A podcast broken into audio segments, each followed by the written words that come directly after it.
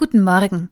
Gestern war doch die Pressekonferenz und etwas später bekomme ich eine Mail von einer älteren Dame. Sie schreibt, sie macht sich Sorgen. Söder sieht so müde aus. Und die Presse drängt so, die Menschen werden so ungeduldig. Kippt das Miteinander der Politiker? Sie schreibt, ich kann nur beten. Mich bewegt das. Da sitzt eine Witwe allein in ihrer Wohnung und tut, was sie kann. Sie betet. Sie bittet um vernünftige Medien, bittet, dass die Menschen sich beherrschen, bittet für Familien, dass sie die Kraft behalten zu einem friedlichen Miteinander, auch wenn ihnen die Decke auf den Kopf fällt, bittet darum, dass sich Einzelne nicht so schrecklich wichtig nehmen, sondern das Gemeinwohl schützen.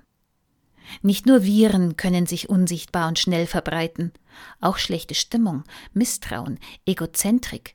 Sie sind ansteckender als Corona. Sie werden nicht nur im unmittelbaren Kontakt zwischen Menschen verbreitet, sie springen uns an aus der Zeitung, dem Handy, dem Bildschirm. Ein Mundschutz hilft auch hier, man kann auch mal die Klappe halten, statt sich zu beklagen.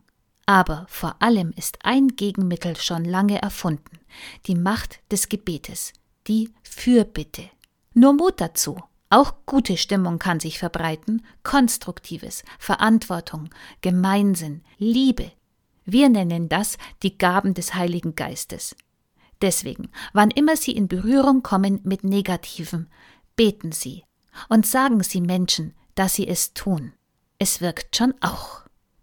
Bis zum nächsten Mal.